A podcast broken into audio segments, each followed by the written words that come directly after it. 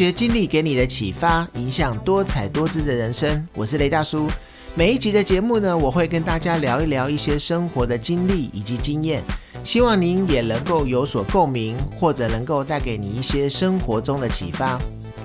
大家有没有听到歌曲就掉泪，或者是唱歌唱到流泪的经验呢？这些都是因为歌曲要表达的意境符合当时你自己的心境。而常常听流行歌曲或是去唱 KTV 的朋友，不知道有没有发现，一张专辑如果收录了十首歌曲，其中大概最多只有两三首是快乐而且节奏比较快的歌曲。就连呢是以舞曲为主的歌手，在专辑中呢也一定会有抒情歌。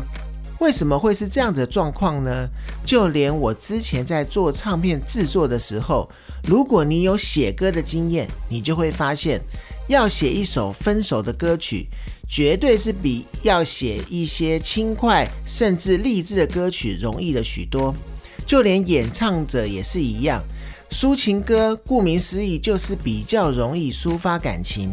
那今天呢，我们就来聊一聊，我们伤心、难过、心情不好的时候，我们应该要听什么样的类型歌曲？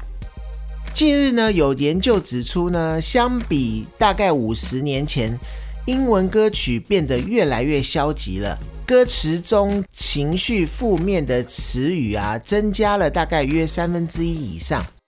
研究透过本文情感分析算法来研究，那这个算法呢，词已经广泛运用于一些文学啊，还有一些新闻学的研究上面。研究团队呢，将五十年间呢，每一年 Billboard 百强歌曲以及知名歌词的网站 Music Match 中十五万首歌曲导入演算法中，然后作为研究的数据。最后的结果呢，无论是 Billboard 中的歌曲，还是分布全球范围更广的 Music Match 词库。两组数据分析出来的结果大概都是一致的，那就是英文流行歌曲所含消极歌词已经越来越多了，增加了大概超过了有三分之一。那英文流行歌曲已经是越来变得越伤心了。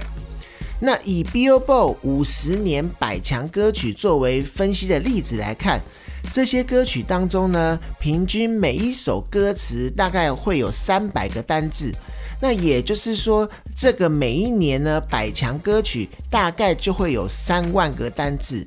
那在大概一九六五年的时候呢，消极的单字出现了大概四百五十次。到了二零一五年呢，这个数字则超过了七百次。而现在呢，我相信一定是持续的在增加中。那相反呢，表达积极情绪的歌词正在大幅的减少。同样是一九六四年到二零一五年，次数已经从一千七百五十次下降到一千一百五十次了。而我们如果呢，把目光聚焦在某一个特定的单词上，比如像 love 爱这个单词来看的话，那对比五十年前出现的频率，大概减少了一半，平均出现的次数已经从四百次减到了两百次。而 hate 呢这个单字呢，九零年代几乎是不会出现的，但是到了近几年呢，几乎每一年都会出现二十到三十次。而如果也玩过音乐的人，应该很清楚，如果一首歌曲使用大调的话，歌曲会显得比较欢乐；那相反的，使用小调的话，会显得比较悲伤。而透过研究来看的话，一九八五年到二零一五年这个期间，在英国所发行的五十万首歌曲中，研究人员发现，越来越多的歌曲词曲创作者会选择使用慢节奏，而且是小调来作曲。各位朋友，如果有听过我之前聊到唱歌的表情，就会知道唱歌其实像演戏一样，都是有表情的，而音乐其实也是有情绪的。如果大家一下子听这样子讲没有办法理解的话，我们大家就可以去思考一下：当我们在看电影的时候，电影的配乐或者是音效，当它出现在电影中的时候，你觉得可以把你这个观影者的情绪拉到另外一个境界？那日前呢，发表在 PNAS 上的一个研究报告，对此也做了一些总结。来自加州大学的科学家研究了中美两国两千五百多个人对两千一百六十八个音乐片段的情绪的反应，总结出呢，大概会有十三种跨越文化的情感体验。这十三种情感的体验呢，包含了愉悦、欢乐、色情、美。放松、悲伤、梦幻、胜利、焦虑、羞怯、烦恼、藐视以及兴奋。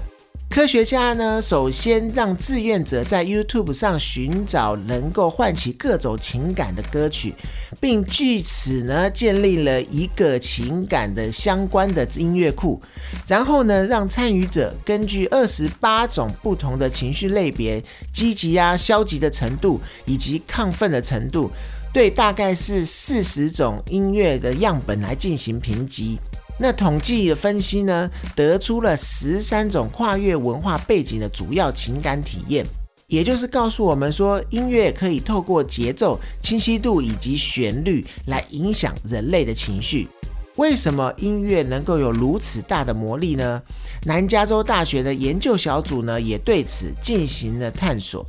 他们借由 AI 对收集到的人们听到音乐情绪进行的处理，发现呢，在听音乐的时候，我们的大脑会对音乐的清晰度以及节拍的强度的做出反应，动态、语言啊、节奏啊、旋律啊以及和声的一些变化，会给我们人们带来很多不同的情感的体验。这也就是可以说明呢，为什么节奏快、乐器多的音乐总是会让我们觉得比较振奋，而节奏比较缓慢、乐器比较单一、比较少的音乐呢，往往都会让我们感到比较平静以及安详。因此呢，现在音乐治疗也越来越受到重视了。目前呢，常见的非药物治疗或是一些辅疗，就包含了有音乐治疗。透过了音乐呢，可以改善病人对负面心理的一些想法，而进而达到了改善情绪的效果。音乐治疗呢，可以使用的范围相当的广，包含特殊的，如果是像是一些有特殊需求的孩童啊，或者是精神病患，甚至是中风的个案，在安宁病房等等。也可以跟一些职能、物理啊、语言治疗相做一些结合，甚至呢，也可以到安宁病房来当做一些心灵上的抚慰。所以呢，目前在一些国家都已经出现了音乐治疗师的这个职业。讲实话，之前我对这一个职业也非常的有兴趣，也去找过他很多相关的资料。那总之呢，在这样新的一些研究，使我们能够去知道音乐确实是有很多的情感的奥秘。那讲到这边呢，大家应该是对五月天有一首耳熟能详的歌非常的有印象，那就是《伤心的人别听慢歌》。但是呢，实际上的状况，我觉得刚好是相反。不少人呢，在情绪低落的时候，会想要听节奏比较轻快的流行歌曲。或者是因为情绪比较低落，所以联想到这些情绪高涨的歌曲的时候，你可能会觉得这样子对你的心情会比较好。其实啊，这样子做不见得会让你的心情变好，因为在某一些实验心理实验有表示说，悲伤的时候呢，你反而要听悲伤的歌曲，才能够缓和你的情绪。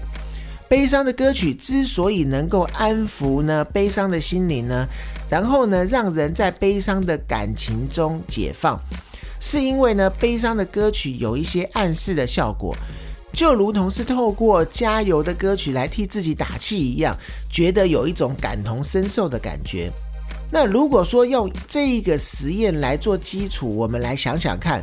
那因为当我们心情烦闷的时候，我们去 KTV 也会想要唱节奏比较快的歌曲。那今天呢，如果被老板骂了，或者是在公司跟同事处的不愉快、心情不好的时候，也会会听一首轻快的歌曲。那这样子，以前我们大家比较会做的一些想法、处理的方式，现在看起来可能已经不是那么的恰当、那么的有用了。那在悲伤的时候呢，我们没有必要要去勉强自己听一些轻快的歌曲。这时候呢，我们不妨让自己安静沉浸在这个悲伤的情绪当中。那我们常常也会听到有一些人说，这个也是我非常赞同的，就是当你难过的时候，就大哭一场吧。我们都知道，流泪其实是能够沉浸身心、舒缓身心的紧张，然后让人呢比较容易从压力中获得解放。那相反的，如果呢我们悲伤的时候忍住不哭，反而会让人压抑住自己的压力，然后产生一些相关有关的压力的疾病。那因此，我们在难过的时候，我觉得不妨大家可以试试看，我们大声的叹气，或者是痛哭一场。那这个时候最管用的东西就是音乐了，因为呢，当自己沉浸在悲伤气氛的歌曲的时候，我们比较容易进入难过的状况，让自己大哭一场，让自己的压力能够有得释放。那这个也是我自己个人在心情不好的时候，我常常会唱抒情歌，或者是哼一些抒情歌曲，配合整个歌词的情境，我可能会因此而掉下眼泪。那因此呢，也会对我自己的情感跟一些压力做一些发泄，得到一些舒压的效果。那各位好朋友呢，如果下一次你在听歌的时候，或者是唱 KTV 的时候，不妨注意一下，现在的歌曲是不是真的如我刚刚所讲的，悲伤的歌曲比较多？呃，那当你难过的时候，听到慢歌也可以抒发你的心情呢。当然，说到这，每一个人呢，有每一个人抒发自己心情的方式。有人是使用运动的方式来抒发自己的压力，那有的人会用吃的方式来抒发自己的压力。那当然，这边我说到的是用音乐来抒发自己的压力，呃，不一定真的是照我讲的。可能当你听一些节奏比较快的歌曲，你可以随着它稍微起舞的时候，那个时候，如果你也可以得到抒发压力的效果，那你就继续用你自己的方式，找到你自己的方式抒发心情以及抒发压力。但不管是什么样的方式，在现在忙碌的社会中，任何能够让自己的压力抒发的方式都是非常重要而需要的。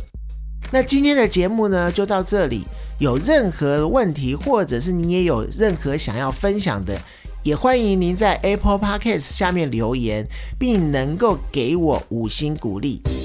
发掘经历给你的启发，迎向多彩多姿的人生。我是雷大叔。透过我的分享呢，希望能够让你得到一些收获。谢谢你的收听，我们下次见。